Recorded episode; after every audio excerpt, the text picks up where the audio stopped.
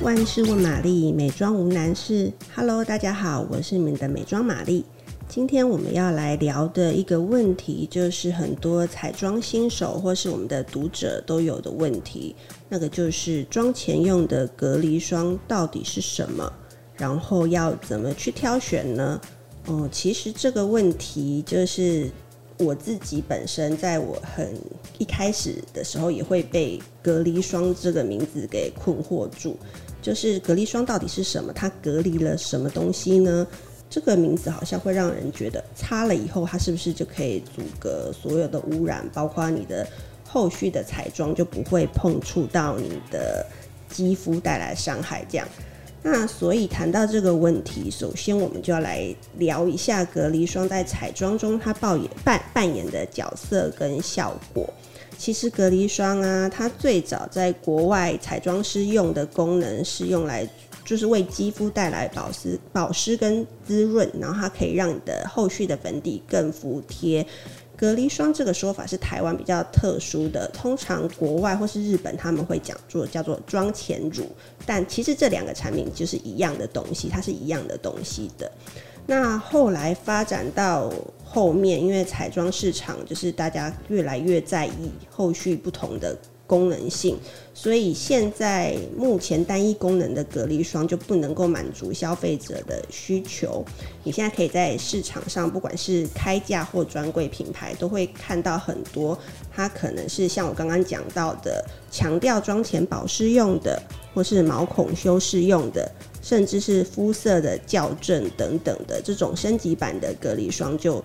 纷纷推出了，那我还是会统称这类的产品叫做妆前隔离霜。那主要还是以贴妆为为目的，或是先校正肤色的功能为主的。那另外一个就是近年比较多台湾特别热卖的防晒隔离霜。那这一类型的隔离霜，它就会比较强调防晒性。因为在紫外线越来越强烈的今天呢、其实我认为防晒隔离霜是日常保养中比较不可或缺的重要产品。不过呢，这边要提醒大家，如果说你是要以防晒隔离霜来代替防晒乳作为你的最后一道保养的，然后你后续又有就是上粉底的习惯的话。我会建议你要选择的是无色的隔离霜使用，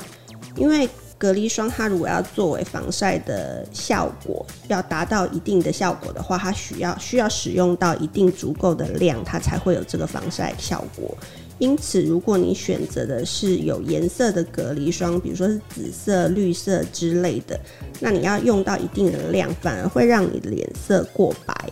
那也会让你后续的底妆感会产生更重的妆感，这样子。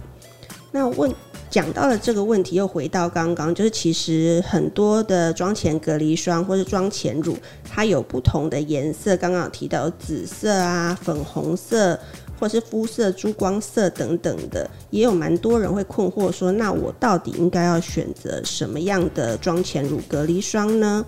嗯、这边我要透露一个完美的色选，这个颜色呢，就是偏水蜜桃色的肤色隔离霜。嗯，就是这个颜色呢，它其实是有一点黄色调和一点橘红色调的。它对于我们这种亚洲人，它可能稍微偏黄的肤色，其实是很有有很好的润润饰作用。即使过了一整天，也比较不会容易出现暗沉的问题。那另外大家要特别注意到，就是如果太黄或是太红，还有一些比较是灰色阶，就是以前的 BB 霜这种延伸出来的这种隔离霜啊，它都可能会让你的脸部肌肤跟你的脖子的肤色出现比较明显的色差，所以这个是大家在挑选的时候要特别注意的。